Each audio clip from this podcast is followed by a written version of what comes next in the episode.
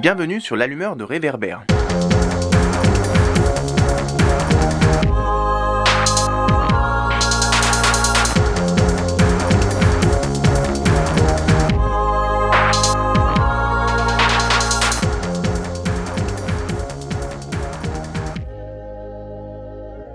Bonjour à toutes et à tous, je suis Georges Brites et aujourd'hui c'est moi qui animerai ce nouvel épisode des podcasts de l'allumeur de réverbère. Pour ce nouvel épisode, nous avons décidé de jeter notre regard sur un pays régulièrement traité sur notre plateforme, à savoir la Mauritanie, pays d'Afrique de l'Ouest et du Sahel. Pour rappel, la Mauritanie est une république islamique, ancienne colonie française, indépendante depuis le 28 novembre 1960 et peuplée d'environ 4 millions et demi d'habitants, parmi lesquels on trouve des communautés arabo-berbères, les Maures, les descendants des esclaves de ces communautés arabo-berbères, les Haratines, et plusieurs communautés noires originellement plutôt localisées sur la vallée du fleuve Sénégal, même si pas seulement, les Peuls, les Wolofs, les Soninké ou encore les Bambara. Pour plus de détails sur la description du pays en tant que tel et sur son histoire, je vous renvoie vers le 15e épisode de nos podcasts qui était dédié à la question de la nation mauritanienne.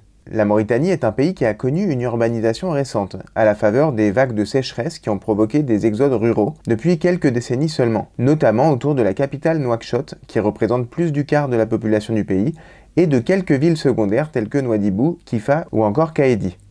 Cette urbanisation bouleverse les schémas et les rapports sociaux traditionnels. On peut y ajouter la scolarisation des jeunes ou encore la progression des technologies de l'information et de la communication. Parmi ces schémas traditionnels, ceux structurant les rapports de genre et la place des femmes ne font pas exception. En dépit d'une image souvent édulcorée de la condition des femmes dans ce pays, notamment les femmes mortes, de nombreux aspects de leur vie sont aujourd'hui contestés et remis en question par la société civile, parfois soutenue par les organisations internationales. Inégalité dans l'accès aux richesses et au marché de l'emploi, dans la représentation politique, dans l'accès à certains loisirs tels que le sport, persistance de pratiques de l'excision, de la pratique du gavage, contraintes vestimentaires, contrôle social et familial sur la sexualité des femmes, inégalité devant certaines dispositions légales telles que les règles de l'héritage, absence de dispositifs de lutte contre les violences sexuelles et les violences domestiques, etc.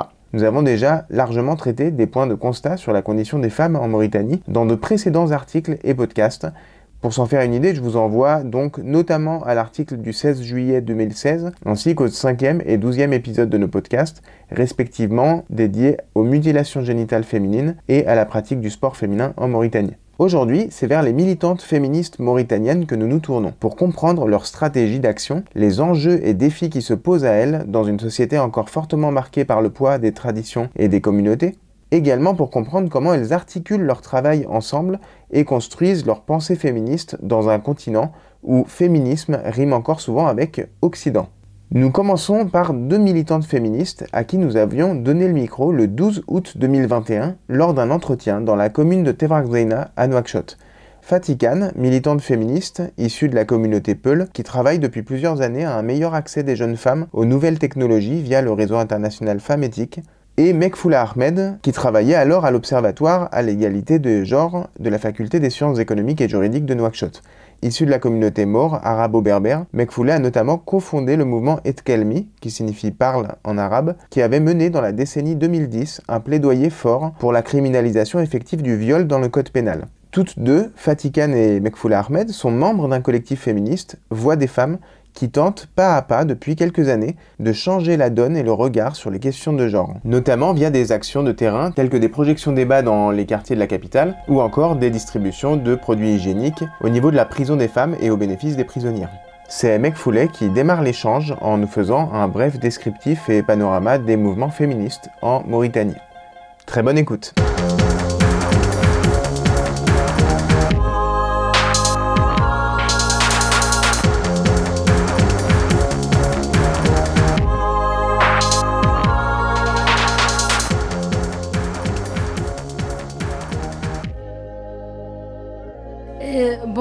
Des mouvements euh, féministes ici en Mauritanie, je peux dire, pour l'instant, ce sont des, des activistes plutôt sur les réseaux sociaux et des militantes moins, moins actives sur, euh, sur le terrain. Et de plusieurs raisons. Première raison que les femmes, les filles ont moins d'expérience. Ça manque aussi des techniques de, bon, et une vision, une charte qui regroupe toutes les féministes, quel que soit francophone et arabophone.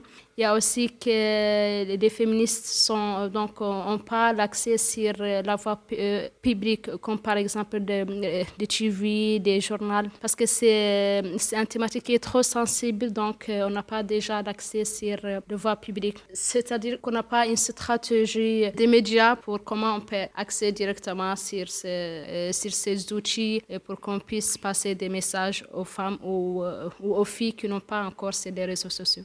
Pour l'instant, il y, a, il y a deux ou trois mouvements. Donc, il y a le mouvement académique qui est presque plus.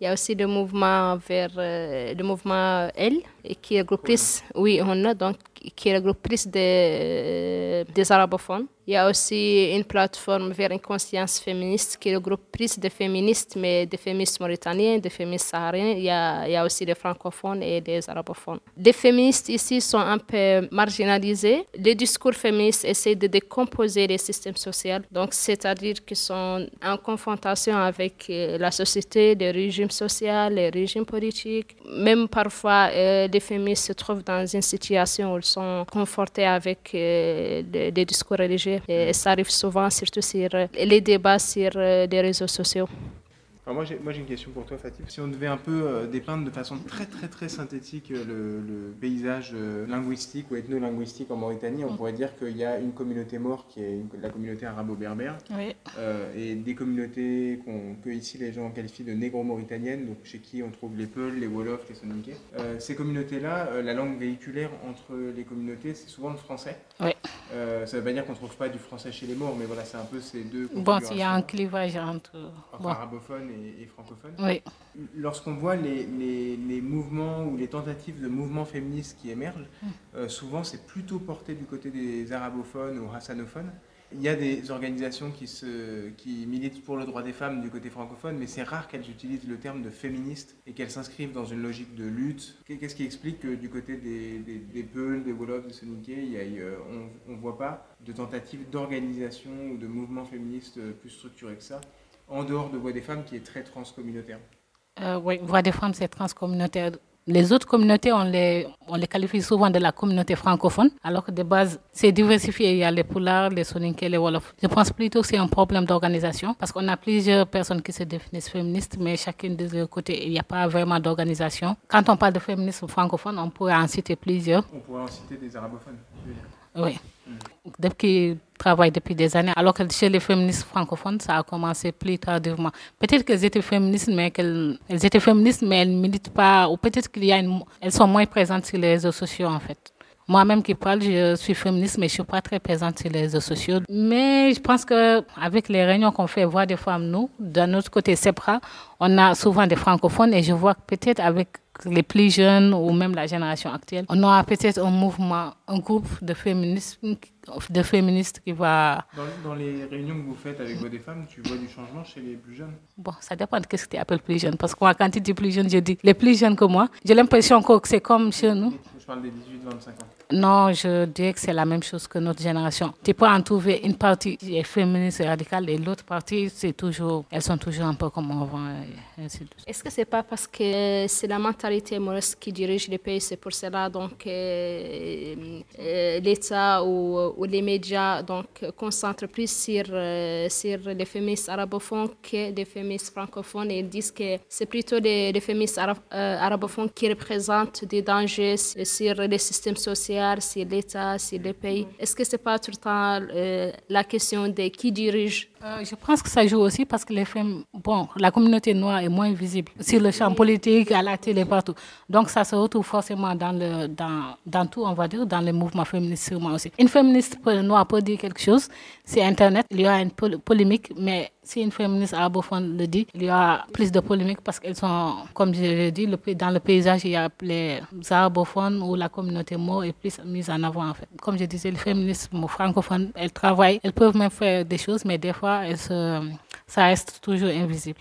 Ici, on entend souvent, lorsqu'il y a des activités associatives, par exemple, qui portent sur euh, tout ce qui est santé de la reproduction, planning familial, droits des femmes, etc., très souvent, il y a euh, un financement ou euh, une démarche de départ qui vient de la coopération internationale, que ce soit les ambassades ou une agence de l'ONU, etc. Mais ça fait que lorsque les sujets, on va dire, autour des, questions des droits des femmes sont abordés, souvent, ils le sont avec le même vocabulaire qui revient, et c'est un vocabulaire qui est plus technique que politique, en fait. Les, les, mots euh, féminisme, euh, lutte, émancipation, libération, patriarcat, ces mots-là n'apparaissent jamais. Donc euh, on est vraiment sur une approche très technique de la question des droits des femmes qui évite aussi de poser la question du rapport de pouvoir en fait dans, dans les rapports sociaux. Cette présence de la coopération internationale sur le champ des droits des femmes, est-ce qu'il ne nuit pas plus à la lutte qu'il ne l'aide parce qu'il nourrit l'argumentation des, on va dire, des tenants du patriarcat qui disent ah ben vous voyez c'est l'Occident qui vous influence en fait. Ça ne veut pas dire qu'il y a zéro résultat, mais ça veut dire que en tout cas on ne questionne pas le système social lui-même, puisqu'on est dans une approche très technique où on va juste parler de la santé, de la loi, etc. Mais en fait, on ne questionne pas l'origine des problèmes. Dans la mesure où les coopérations internationales, souvent, elles travaillent en français, en tout cas les coopérations occidentales, et où elles apportent ce vocabulaire, est-ce que ça ne joue pas aussi dans le fait que euh, les communautés qui sont plus sur le français euh, ici, finalement, en fait,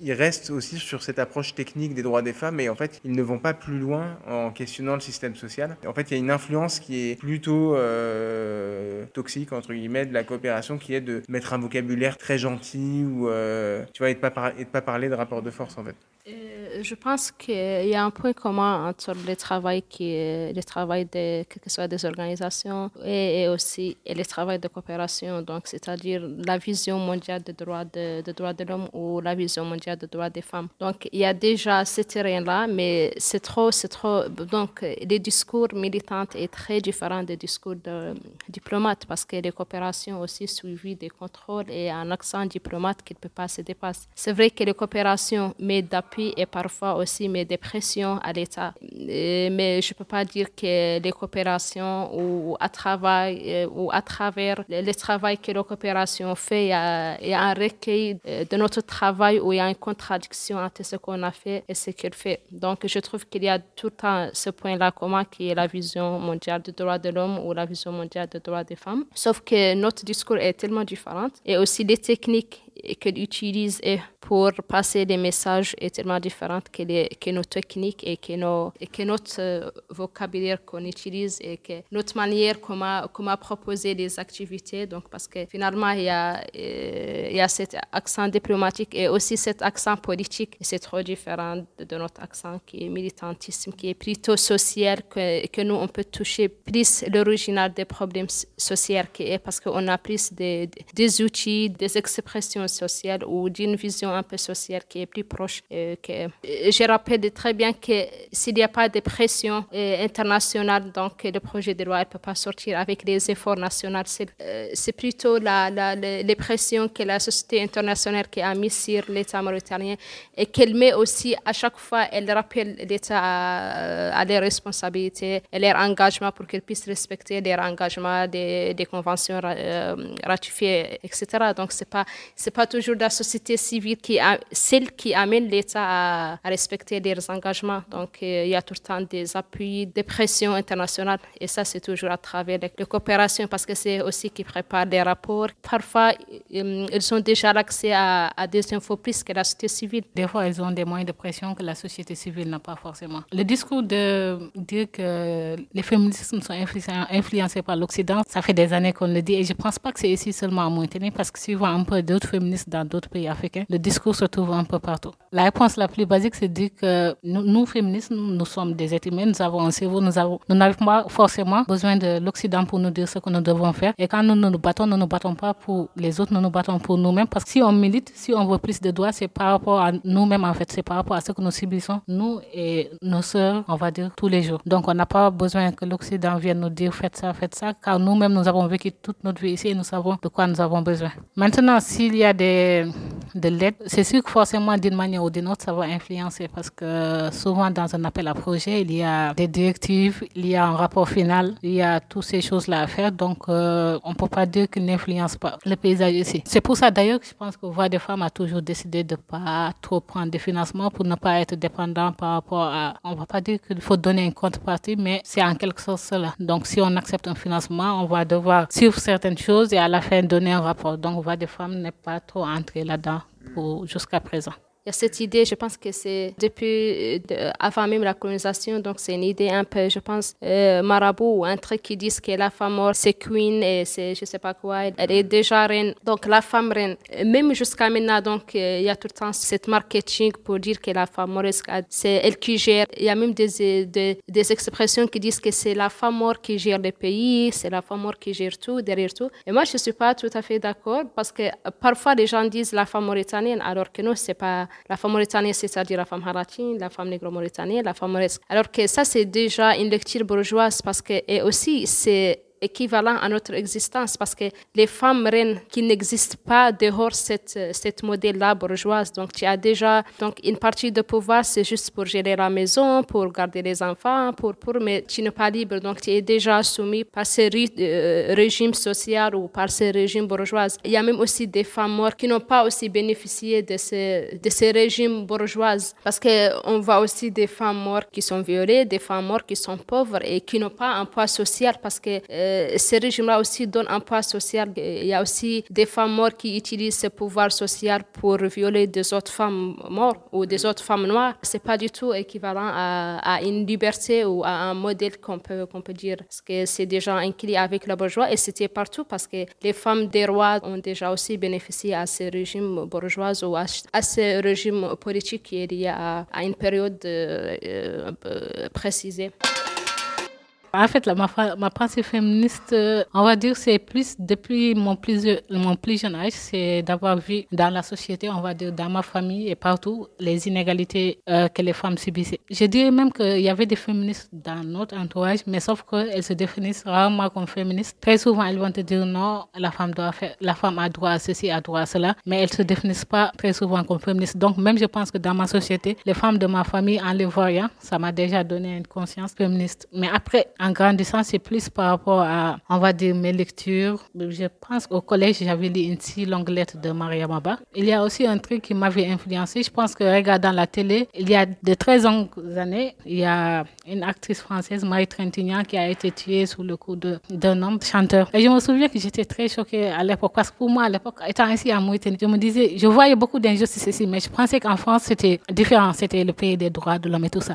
Et j'ai suivi toute l'affaire. Oui, c'est le pays des droits de l'homme. Mais quand j'ai suivi tout le procès, à la télé et j'ai vu qu'on a dit que le monsieur va juste faire 4 ans. Il a été condamné à 8 ans, mais au bout de 4 ans, il pourra sortir. En fait, ça m'avait choqué et déçu et je me suis dit non, même le pays que je pensais où les femmes, bon, comme j'étais jeune, je pensais juste euh, que c'était le pays des droits de l'homme, mais c'est toutes ces choses-là, les informations, mon entourage qui m'ont permis de façonner mon féminisme. Et plus récemment, les ouvrages que je lis, c'est plus, euh, on va dire, Shimamanda Ngozi que je lis. Euh, je pense que le pensée féministe, euh, c'est un peu réciproque. Parfois, euh, même aussi pour des autres féministes, on ne peut pas définir exactement le moment où tu peux être féministe. Peut-être tu es aussi féministe et tu ne sais pas que tu es féministe, donc ça arrive. C'est un peu compliqué de le définir, mais je pense que, que j'ai commencé un peu avec Simon du Pouvoir, le livre Deuxième Sexe.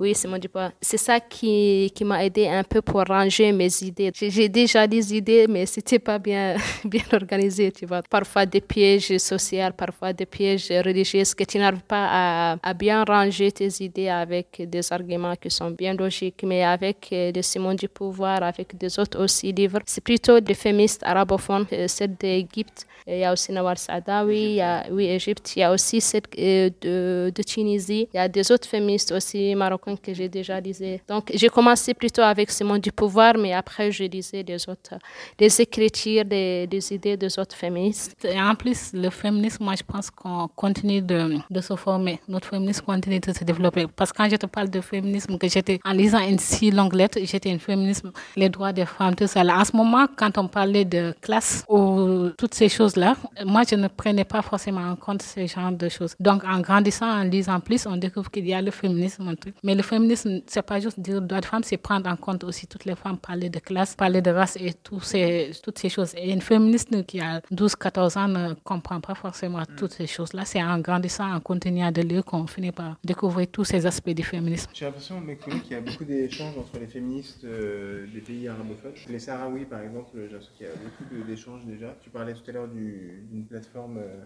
Oui, vers, euh, vers, euh, vers une conscience. je pense que aussi le, le mouvement libéral saoudien a, a, déjà influencé les mouvements féministes euh, marocains et ceux aussi de Tunisie, parce que c'est trop réciproque et parfois c'est presque la même vision, les mêmes arguments. Mais je pense qu'avec les mouvements libéraux d'Arabie saoudite et des autres pays arabiques, que les femmes commencent un peu à lire, à découvrir des, autres mouvements féministes et ce qui se passe même en Europe avant. Donc, dans les autres siècles, même aussi en euh, Amérique latine, à travers les réseaux sociaux des, féministes arabophones, a commencé aussi à découvrir des autres féministes et essayer de créer des réseautages, des relations entre elles et aussi changer parce que les conditions sociales ne sont pas les mêmes pour toutes les femmes. Donc, euh, ça change à chaque fois. Et c'est ça qui crée aussi l'intersection entre, entre les autres femmes. Est-ce qu'il y a un travail qui est fait dans les mouvements féministes sur les concepts et du débat qui est fait sur euh, un peu toutes ces définitions qui tournent autour des thématique féministe ou est-ce que c'est quelque chose qui est encore à travailler peut-être? Je pense que c'est quelque chose à, retravailler parce que nous, euh, on est une société rapide, c'est-à-dire on capte juste oui, les débats, les expressions. On n'approfondit pas. Donc, euh, comme euh, l'expression de, de, Simon du pouvoir, donc à chaque fois qu'une femme veut se présenter tant que féministe, dit on n'est pas des femmes, mais on devrait être des femmes. Mais c'est juste parce qu'elle a capté quelque part ou donc oui cette phrase-là. Donc, comme on est justement une société très rapide et aussi on ne dit pas. Donc pour ce genre de, débats qui sont trop professionnels, qui sont parfois très longs, donc les gens n'ont pas ça pour suivre tous ces débats-là, quel que soit sur chaîne TV ou sur euh, une page Facebook. On voit quand même que les débats ont lieu souvent en français ou en arabe, alors qu'on sait que euh, la langue, c'est quand même ça qui définit les limites les frontières de l'imaginaire d'une société, parce que c'est pas problématique que euh, ces débats ne soient pas appropriés dans les langues nationales. Finalement, tant que les débats restent sur deux langues qui ne sont pas vraiment les langues euh, qu'on entend tous les jours dans la rue, est-ce que ça pose pas des limites sur le fait que vraiment elles puissent toucher la société dans ce qu'elle a de plus profond? Mais c'est plutôt aussi les deux langues de l'école, l'arabe et le français. Je trouve que c'est très, très, très difficile quand même parce qu'il y a tout le temps des mots-clés, des, des, mots scientifiques que tu ne peux pas les traduire en hassania. Oui, mais parce qu'on ne les a pas traduits. Euh, moi, je pense que c'est trop difficile. on pourrait, on pourrait imaginer euh, qu'on les traduise. Oui, moi je trouve qu'effectivement, c'est en fait les populations vont trouver une distance par rapport à cela parce que tant qu'il y aura les langues françaises et arabes, on va dire des langues d'extérieur, elles vont toujours considérer ça, comme tu disais tout à l'heure, ça vient de l'extérieur. On va pas s'approprier. Cette question elle est plus pertinente euh, pour euh, le Poulard, Wolof et Sonic parce que le Hassania, il, y a quand même une proximité avec la... plus forte ouais. le Poulard et le français. Si tu veux, il y a plus de gens qui pensent ou qui rêvent en poulard qu'en français. oui, en poulard français. On, touche plus les gens quand on les touche dans la langue euh, dans laquelle ils pensent, tu vois. Euh, oui, je pense exactement. Parce que moi-même, dès qu'une personne va me parler en poulard, je vais me sentir automatiquement plus proche de cette personne. Donc, je pense qu'il y a. Un... C'est pas encore fait, mais les féministes devraient s'y pencher, essayer de. Vous, vous travaillez un peu là-dessus dans le collectif? Oui, déjà, on a commencé parce qu'on on fait des podcasts de sensibilisation. Et tous ces podcasts, on a décidé de les faire dans toutes les langues nationales. On va déjà faire français arabe. Après, il y a le poulard, le wolof et le soninké. Nous avons déjà commencé avec, par exemple, nous avons fait un podcast planning familial en poulard. C'est compliqué comme parce que des fois, il y a des termes très techniques. Mais déjà, rien que le fait d'avoir cette approche-là, je pense que c'est quelque chose de positif. On dit souvent que le mot n'existe pas, mais les langues, elles sont encore, on va dire, vivantes. Donc, nous-mêmes, nous pouvons essayer de, simplifier la chose. C'est un travail de sensibilisation, je pense que les féministes, les féministes devaient faire. Le but, c'est de rentrer dans le sujet, c'est d'aller plus vers nous-mêmes, en fait parce que là, c'est nous-mêmes, mais ce n'est pas tout le monde. Mm. Les Français, le français est là, enfin, les langues de l'école. Mais pour toucher une population, il faut lui parler directement dans sa langue, en fait, je pense, maternelle. C'est sûr que ça va causer des débats, des conflits peut-être. C'est un travail qu'il faut faire. Et bon, Voix des femmes a commencé un peu, mais je pense qu'on devait aller un peu plus. Euh, L'année dernière, vous aviez mené une campagne en ligne euh, pour soutenir le projet de notamment le projet de loi.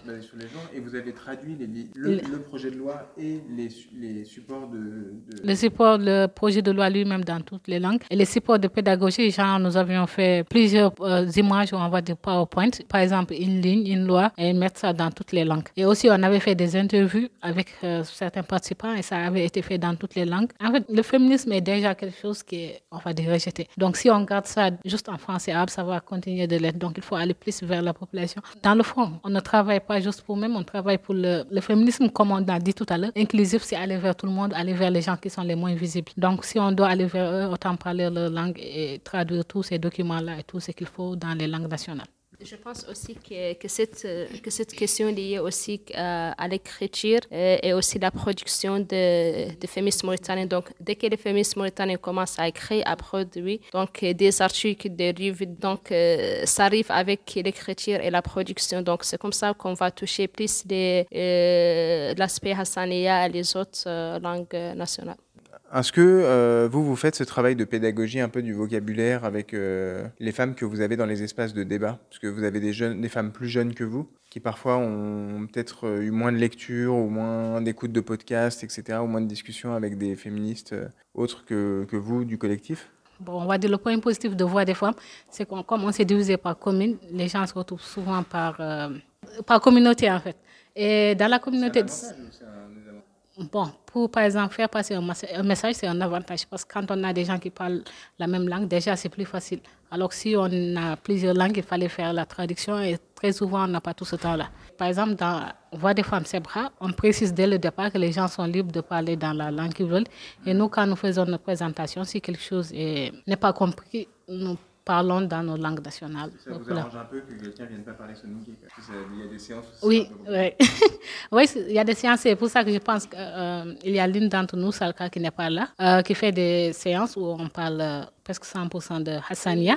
Et ça, c'est très bien parce que les gens vont se sentir impliqués et vont comprendre plus facilement. Nous, on ne fait pas des séances en poulard ou en sonique en wolof. On les fait, la plupart, on va dire majoritairement en français. Mais le poulard, des fois, vient naturellement, les langues euh, nationales viennent naturellement. Parce que pour certains mots, c'est difficile de les dire peut-être en français ou c'est plus facile de faire passer son message en, dans la langue maternelle. Et les jeunes générations, euh, on va dire qu'on commence parce que déjà, de notre, euh, notre cible, la plupart des filles qui viennent dans les sciences, c'est un public très jeune. On a c'est de 18 à 25 ans. On a quelques personnes au-dessus de 25 ans, mais on a souvent des très jeunes filles. On essaye, on ne va pas dire qu'on y arrive, mais on essaye de faire passer le message. On va dire qu'on commence avec les podcasts pour faire plus de pédagogie. Parce que quand on vient dans les sciences, ce qu'on préfère, c'est que ça soit un espace ouvert, que ça ne soit pas comme euh, des, on va dire des maîtresses et des élèves qui sont en train d'expliquer un cours. C'est juste un espace de discussion. Mais en dehors de ça, comme des fois nous faisons des podcasts, nous en profitons pour en fait plus entrer dans les détails ou expliquer un peu plus. C'est juste aussi dans, euh, dans notre lecture, parce que, par exemple, pour les femmes qui n'ont pas une conscience déjà féministe ou une conscience militantiste et qui s'occupent tout le temps des enfants euh, et le travail domestique, donc notre lecture, euh, elle attire aussi l'attention de ces femmes-là, parce que notre lecture, c'est une lecture qui est très, très simple et touche toutes les femmes, parce qu'on essaie aussi de simplifier les idées qu'on a, par exemple, parfois qui sont trop techniques et oui, trop intellectuelles, donc on essaie aussi de les simplifier et de l'intégrer, comme ça les messages passent rapidement mais on n'a pas encore une pédagogie médiatique comme par exemple des vidéos simples, des audios, des dessins mais ça c'est non, mais on a déjà une lecture qu'on essaye, qu'on implique les femmes et aussi qu'on simplifie les messages. Officiellement, on est en République euh, islamique. La loi est inspirée de la charia. Je suppose que euh, lorsque vous, vous avez des discussions avec les gens, soit en, face à face, soit sur les réseaux sociaux, que vous est déjà arrivé qu'on vous rétorque les arguments religieux sur euh, les questions de polygamie, par exemple, ou de héritage, ou homosexualité, ou beaucoup de sujets comme ça. C'est quoi votre stratégie de réponse par rapport à ça? Et comment est-ce que vous abordez un peu ces questions de religion? Euh, j'avoue que c'est très compliqué mm, d'aborder la question de la religion ici en Mauritanie. Moi, j'appelle ça le point religion. Très, souvent, quand on discute à un moment, dès que la personne se sent dépassée ou en a elle va introduire le point religion où tout ce que tu vas dire va être interprété comme anti-religieux. Anti religieux des fois, pour passer ce cap-là, c'est nous-mêmes, par notre connaissance religieuse, essayer de voir des textes parce que certains prennent juste une partie pour essayer d'imposer le point de vue. Donc nous-mêmes, de un, nous essayons de faire passer notre message avec des textes islamiques. De deux, des fois, nous disons juste qu'on est dans une république islamique, mais ça n'empêche pas de prendre en compte les réalités actuelles, ce que nous vivons. Et est-ce que même comme tu disais, on est dans une république islamique en théorie, mais il y a beaucoup de points sur lesquels, même dans la société en dehors du féminisme, on va dire que la charia n'est pas appliquée en Mauritanie. Donc, les gens ne ramènent la charia que très souvent quand ils veulent contredire les gens ou quand ils sont contre une idée. Donc, on peut toujours le rétorquer que c'est pas juste dans le féminisme s'il devait appliquer la charia, c'est pas le matin ça t'ange, tu appliques la charia et l'après-midi ça t'ange pas parce que tu es en train de parler avec Foula. Tu vas dire non, la religion dit cela.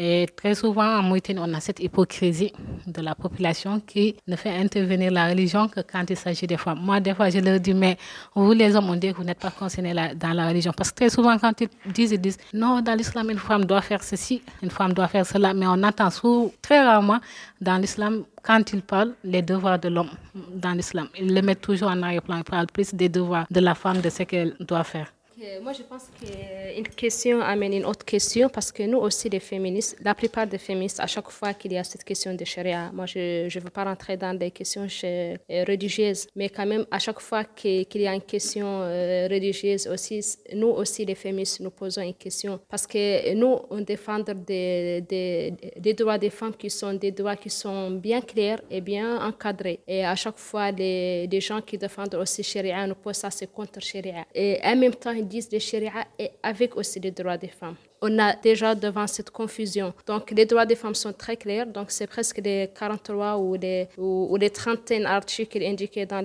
la Convention pour euh, éliminer toutes les formes de discrimination faites aux femmes. Et en même temps, les gens disent non, la charia n'est pas contre les droits des femmes, mais aussi vous êtes contre la charia. Donc, euh, nous voulons vraiment savoir qu'est-ce qui est exactement donc, dans les droits que nous défendons contre la charia et, en même temps comment les charia avec les droits des femmes et en même temps aussi les, droits des femmes sont contre la charia. Nous voulons voir aussi cette réponse qui est claire et, bien encadrée pour qu'on puisse nous se poser parce qu'on défend des choses claires et en même temps, ils répondent avec des, réponses qui sont très floues et aussi la charia. Il y a plusieurs lectures de charia, donc on ne sait pas, nous, ce qu'on est en train de défendre contre exactement quelle lecture de charia. Ça se pose aussi tout le temps cette question. Mekfoulé, toi, tu, tu, es membre de une des premières initiatives qui se revendique féministe ici, qui est l'initiative Être calmée. Donc ça, c'était vers 2011, je pense. Bon, la façon dont, je le vois, c'est que tu fais partie un peu d'une génération qui a amorcé aussi quelque chose à cette période-là. C'est un peu dans la foulée des, euh, mouvements du printemps arabe euh, qui se déroulaient à peu près en parallèle. Quel bilan un peu tu fais de toutes ces années?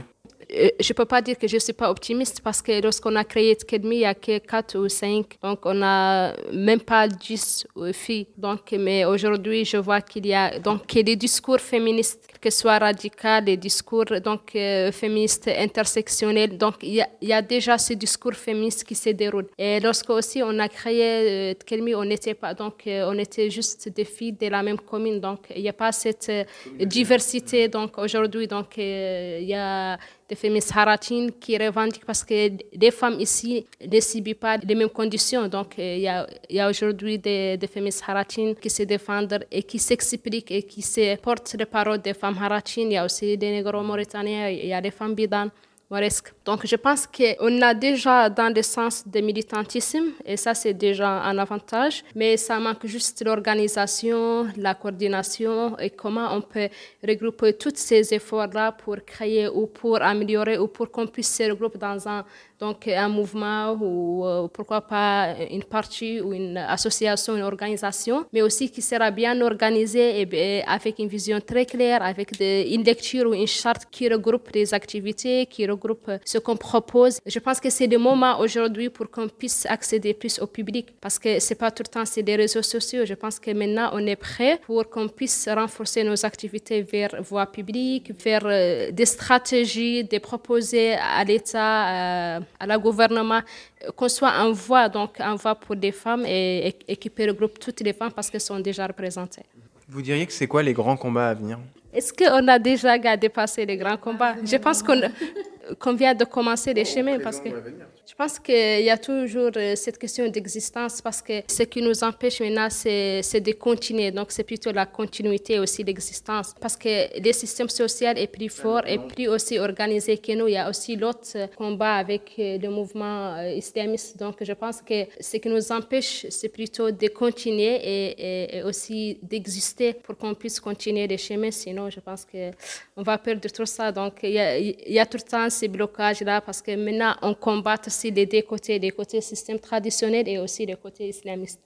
Le grand combat, je veux dire, c'est l'organisation. On a plusieurs féminismes, mais il y a un manque, un manque de structure. Donc, euh, c'est bien qu'il y ait plus d'organisation. Et moi, je dis qu'il manque aussi une mise en avant de, de féminisme francophone, qu'on ait plus de féminisme francophone ou bon, on va dire francophone en gros, mais moi je voulais dire plutôt les féminismes de négo-mauritaniens, les Poulars, les Soninké, les Wolofs qu'on voit plus. C'est ce que j'allais demander, c'est que par rapport à ce que vous disiez euh, tout à l'heure, est-ce qu'en fait c'est pas un, féminisme poularophone qui manque? Les trois finalement, par exemple, euh, il y a des sujets qui font plus polémique s'ils sont abordés en arabe que s'ils sont abordés en français. Mais est-ce qu'ils ne seraient pas plus polémiques s'ils étaient abordés en poulard qu'en français? Si on arrive à avoir un féminisme, autant qu'on a un féminisme arabophone et du côté des Haratines, d'avoir un féminisme poularophone, wolof et soninké. Parce que pour le moment, on nous englobe tout dans le féminisme francophone, où on se sent plus ou moins représenté. C'est un peu comme si on est forcé d'entrer dans le féminisme francophone, mm. parce qu'on n'a pas vraiment d'autre choix. Mais si on arrivait le féminisme poularophone, peut-être qu'on pourrait impacter plus euh, notre communauté. Donc, euh, il y a ce côté organisation, moi, je pense qui est... Mm. Parce que, pour, comme Mekfoula disait, on a la société qui n'est pas avec nous, le côté islamique qui n'est pas avec nous. Donc, il faut que nous-mêmes, on soit plus organisés. Si on est plus organisé, c'est mieux, c'est plus facile d'aller vers le combat. Plus organisé, c'est-à-dire qu'on ait des organisations, mais aussi qu'on reconnaisse les disparités entre nous-mêmes. S'organiser de cette manière à pouvoir aller vers la société. Justement, euh, là, récemment, vous avez fait une, une, activité de distribution de serviettes hygiéniques euh, dans la, à la prison des femmes. Est-ce que vous pouvez nous parler un peu de cette activité et euh, est-ce que cette activité-là, elle présage de futures activités du même, type, voilà, qu'on pourrait qualifier de sociales et pas seulement de sensibilisation, justement? Oui, c'était une première expérience. Ça nous a permis de voir, déjà de rencontrer les femmes et de voir ce dont elles ont besoin, mais c'est prévu de faire d'autres actions sociales pas seulement avec les femmes en prison, mais d'autres femmes en situation de précarité. Ça apporte quelque chose à notre cause parce que nous, dans notre euh, collectif, nous parlons très souvent de féminisme inclusif, c'est-à-dire mettre, euh, parler de toutes les femmes, celles qu'on voit et celles qu'on voit moins, notamment celles qui sont en prison. Donc, ça, s'inscrit dans ce cadre-là, le but d'aller plus vers les femmes qui sont sur le terrain, dans le besoin. Nous sommes partis à leur rencontre. Pour la première fois, c'était une cause sociale, mais nous aimerions aussi, dans le futur, peut-être plus discuter avec elles, qu'elles nous disent euh, leur parcours et voir comment voir des femmes dans la lutte féministe pour inclure les femmes en prison ou d'autres femmes qui sont on va dire, moins visibles dans, disons ici à Nouakchott, en Mauritanie, des femmes dont on parle moins ou qui sont mises au banc de la société. Bon, en Mauritanie, il y a un truc de classe sociale, il y a un autre truc de caste qu'on appelle ou d'esclavage. Donc tout ça l'a fait que certaines femmes sont moins visibles que d'autres. Et la classe sociale joue beaucoup. Très souvent dans les mouvements féministes, ça aussi on en parle souvent, on retrouve des femmes qui sont, dirons-nous, plutôt des cadres, des profils cadres. C'est votre cas, par exemple? Bon, on est des femmes éduquées, on va dire, d'un certain niveau d'études, toutes les deux faisant des études après le bac à l'université. Et le fait de se retrouver entre nous tout le temps, c'est une bonne chose, mais en même temps, il faudrait plus aller vers les femmes qui sont de profils différents, déjà pour l'inclusivité et en plus pour avoir d'autres points de vue. Parce que nous, en partant là-bas, nous avions notre vision. Et quand, une fois arrivé sur place, on a posé des questions, on s'est rencontrés que même nous, malgré toutes nos recherches, on était quand même un peu à côté de la plaque. On n'avait pas pensé à certaines choses c'est basique, mais qui manquait à des femmes qui sont là-bas. Parce que nous, on a amené des serviettes hygiéniques. On n'a même pas pensé aux culottes, alors que. Parce que pour nous, c'est basique. Les culottes, elles en ont. Alors que si tu donnes des serviettes hygiéniques à une femme qui n'a pas de culotte, bon, ça ne ça lui sert pas à grand-chose. C'est dans ce cadre qu'on espère aller de plus en plus vers d'autres femmes. J'ai aussi parlé de femmes un peu invisibilisées. Il y a les femmes invalides qu'on rencontre très rarement, on va dire, dans la société, sauf si elles sont dans des positions de, de mendicité. On les voit rarement aussi à l'école. Par exemple, moi, j'ai fait tout mon cursus scolaire, j'ai jamais été en classe avec une personne handicapée ou de ce genre. Si vous voyez des femmes, peut aider à mettre en avant ces femmes-là, ce serait déjà un très grand pas.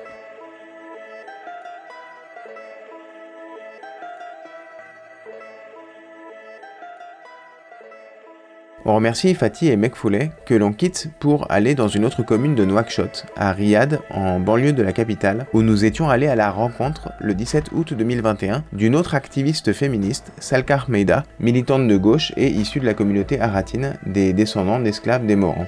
Également membre du collectif Voix des femmes, Salka est présidente de l'association de jeunes Taqadoum, le progrès en arabe, qui, entre autres choses, mène de nombreuses actions de sensibilisation porte à porte sur les thèmes de la santé de la reproduction, par exemple les méthodes de contraception, les infections sexuellement transmissibles ou encore les violences sexuelles. Elle est régulièrement attaquée et menacée, notamment sur les réseaux sociaux sur lesquels elle est très active.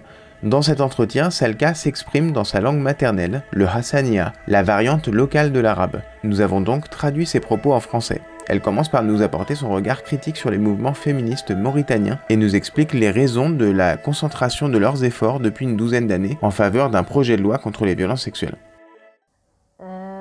بالنسبة للحراك النسوي يعني هو مازال مازال شاب يعني مازال حديث وهو يتقدم بسرعة لأنه مثلا انت خلاص 2012 حراك تكلمي كانوا فيه شوي من الناس مرتين Ici, le mouvement féministe est jeune, mais il progresse rapidement.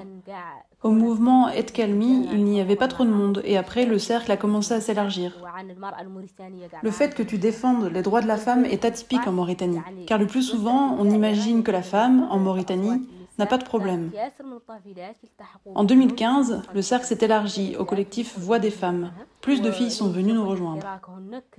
Si on fait des sit-ins pour le mouvement Huna, elle, des dizaines de personnes répondent. Cela montre que la question de la femme a eu un écho, une place à travers ces mouvements féministes. Ce sont ces mouvements-là qui ont mis la question de la femme sur la voie publique. Ces mouvements commencent à exiger une nouvelle vision. Par exemple, ils ont contribué à surveiller euh, la parole publique. Par exemple, sur Facebook, si quelqu'un s'exprime dans un statut haineux à l'égard de la femme, les féministes l'attaquent, ce qui fait que les gens maintenant sont plus précautionneux sur ce qu'ils disent. Ça, c'est déjà un acquis.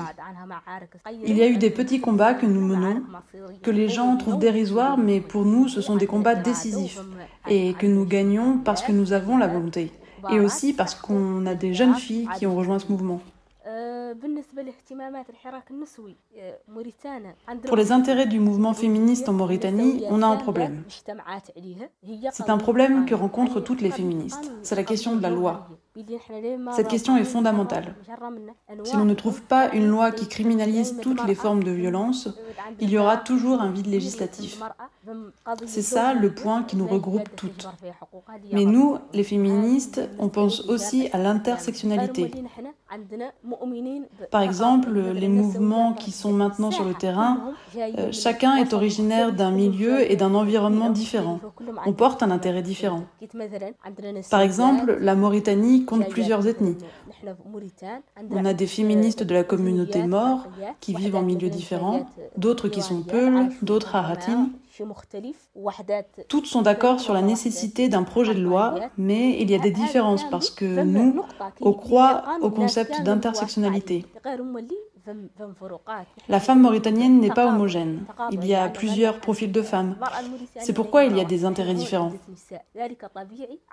Par exemple, nous les filles qui habitons à Riyad, un quartier pauvre, on discute de la question de la loi, mais davantage encore euh, des questions de santé de la reproduction. Dans ce quartier, les femmes ont plus de problèmes de santé, de maladies. C'est un sujet tabou.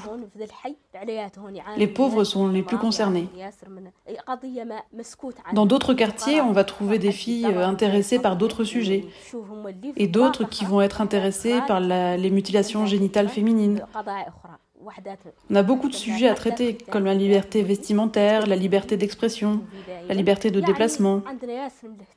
Ça, ce sont parmi les sujets dont nous discutons, mais pas la majorité.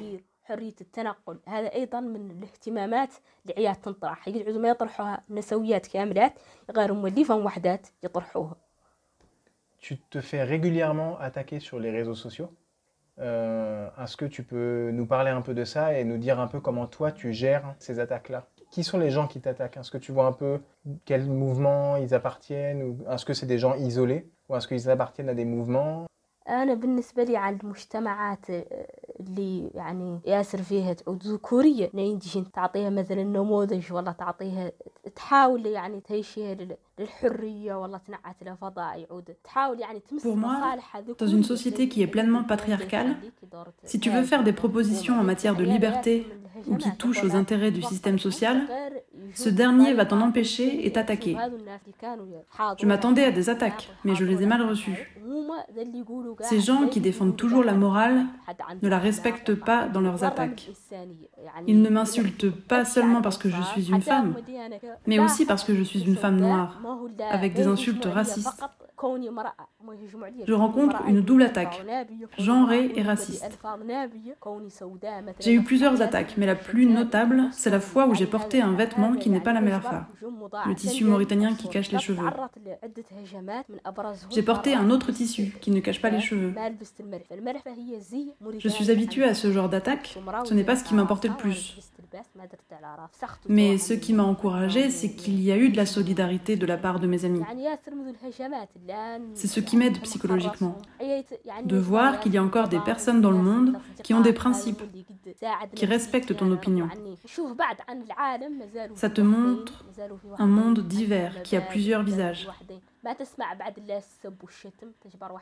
L'autre attaque, c'est lorsque j'ai parlé sur des questions liées à la femme.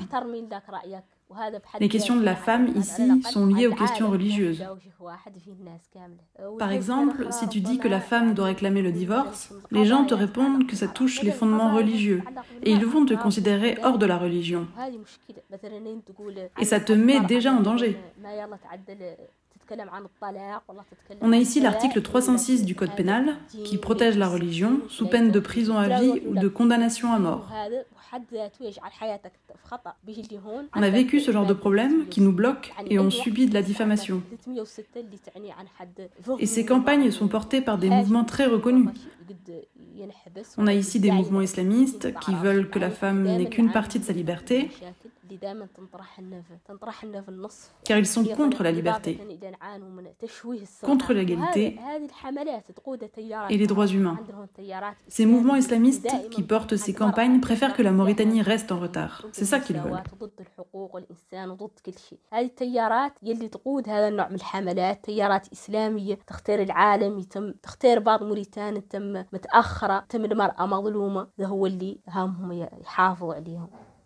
C'est quoi être féministe en Mauritanie أنا برأيي أنا نسوية بطبيعة الحال كأي فكر كأي إيديولوجيا يا الله يعود يحلل الواقع Le féminisme, comme toutes les idéologies, doit analyser les faits.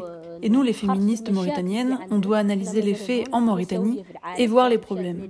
Par exemple, le mouvement féministe mondial en est déjà à sa quatrième vague, alors que nos revendications ressemblent aux revendications de la première vague.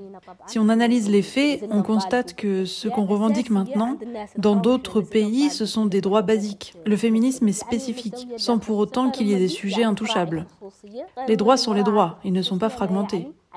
Les droits que les femmes ont en France, les femmes en Mauritanie y ont droit aussi. Un être humain est un être humain. Les droits ne sont pas fragmentés.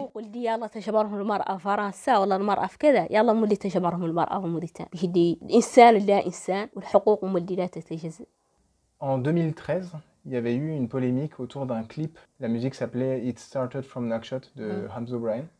Il y avait une chanteuse qui s'appelle Leila Moulay qui apparaît dans le clip. La polémique, elle tournait autour du fait que la, chanteuse qu'on n'entend pas chanter dans, le clip, qui apparaît juste dans la vidéo, elle, elle apparaît sans voile. Et donc elle, elle appartient à la communauté mort. Et euh, il y a des scènes du clip où on la voit tenir la main du, du, chanteur. Et donc ça, ça avait fait beaucoup polémique. Paradoxalement, la vidéo était quand même un des clips les plus vus sur YouTube en Mauritanie. Donc ça veut dire quand même que la polémique avait aussi fait le succès de la vidéo. Là, cette année, il y a quelques mois, en 2021, il y a eu une polémique autour d'un groupe de jeunes dans la ville de Nouadhibou, au nord du pays, qui réalisait une, petite émission euh, web qui s'appelle El Metrouche, ce qui veut dire euh, le, curieux, je crois. Le groupe de jeunes travaillait sur cette série web a été arrêté. Il me semble que 4 ou 5 personnes ont été arrêtées, dont une jeune femme, Aïcha Iselmou, qui, qui a été arrêtée parce qu'elle répond à une interview où elle parle des questions de, euh, de, de vie sexuelle, de virginité, etc entre les deux, depuis 2013 avec la polémique autour du clip de Hamza Bryan et jusqu'à cette année avec cette polémique récente de l'émission El Metrouche.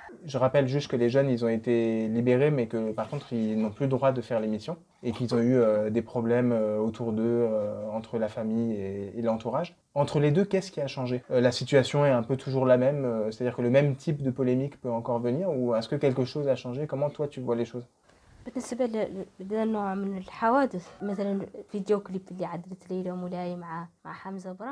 Concernant ce genre d'événement, par exemple le vidéoclip de Leila Moulay avec euh, Hamza O'Brien, malheureusement c'est toujours les femmes qui reçoivent le plus d'insultes alors que ce sont souvent les hommes qui s'en sortent. Par exemple, Leila Moulay a été détruite et a disparu. Et Hamza Brain est devenu une icône. Ce sont toujours les femmes qui paient le prix dans la société. La société attaque davantage les femmes que les hommes parce que ces derniers ne sont pas vus comme responsables de ces événements. Il y a plusieurs années qui se sont écoulées entre cet événement et celui d'Aïcha Iselmou. Elle a été interrogée sur la liberté sexuelle, qu'elle a qualifiée de liberté personnelle, ce qui était une réponse normale. Mais en Mauritanie, comme on est un pays dont les habitants ont malheureusement l'esprit fermé, ça devient un événement marquant. Et les personnes concernées ont été mises en cellule. Je pense qu'il n'y a pas eu de progrès. Malheureusement, en Mauritanie, il y a des mouvements de droite, voire d'extrême droite, et ce sont eux qui gèrent. Ils sont plus forts auprès du président Razouani, avec qui on peut même dire qu'ils ont fait alliance. On vit maintenant une époque plus conservatrice et sombre qu'avant. La Mauritanie recule, ne va pas vers l'avant. On est inquiète de voir apparaître des groupes armés. L'idéologie extrémiste est plus étendue dans la société. Et c'est la femme qui paie le prix de ce genre d'idées.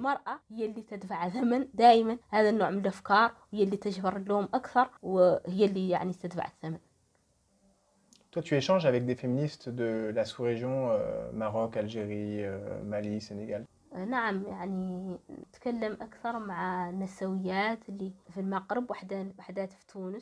Je discute plus avec des féministes du Maroc et de Tunisie, même du Soudan, surtout des féministes du Sahara occidental parce qu'il y a bon nombre de problèmes en commun, parce qu'on partage la même culture, on porte le même voile, on travaille souvent avec elles. Les femmes dans le monde arabe dans son ensemble partagent des problèmes communs. Les traditions qui s'imposent à nous sont les mêmes avec des détails différents. Et la religion y est très présente dans la question féminine. Toutes les sociétés musulmanes utilisent la religion comme un outil de contrôle sur les femmes. C'est une problématique commune aux pays arabes. أداة سيطرة على المرأة. وهذا كامل يعانوا منه جميع النساء في الدول العربية. Est-ce que toi tu es optimiste pour l'avenir? أنا نعرف عن هذه النضالات كاملها اللي ماشيات فيها عنها ما هي اللي تمشي السودان دور لا نقطف نقطف ثمارها به اللي أي نضال دور لا يعقب يجبر الصداه Je suis optimiste, mais je sais que le chemin de lutte que nous avons emprunté va donner quelque chose. On va en cueillir les fruits, parce que chaque lutte va conduire à un changement social. Surtout que notre combat et notre discours sont écoutés, et on a réussi à avoir plus de militantes féministes. Ça veut dire qu'on est sur la bonne voie. On ne sait pas si ça va prendre beaucoup de temps parce que la société n'est pas habituée à ce genre de discours et il n'y a pas de volonté politique. Le gouvernement n'est pas intéressé par les questions relatives aux femmes. Et c'est la raison pour laquelle notre chemin de lutte va prendre plus de temps. Mais je sais que les conditions qu'on connaît maintenant doivent changer. Obligatoirement. Parce que l'injustice et les persécutions ne peuvent pas continuer. Chaque lutte, même après 100 ans, donnera des résultats. Et les membres de la lutte en cueilleront les fruits, que ce soit dans un futur proche ou lointain. Pour moi, le féminisme est une révolution, parce qu'on sort du cadre établi, de ce qu'on a acquis depuis l'enfance, y compris à l'école. Tu décides de refuser ou de rejeter le modèle établi, et ça, c'est déjà une révolution.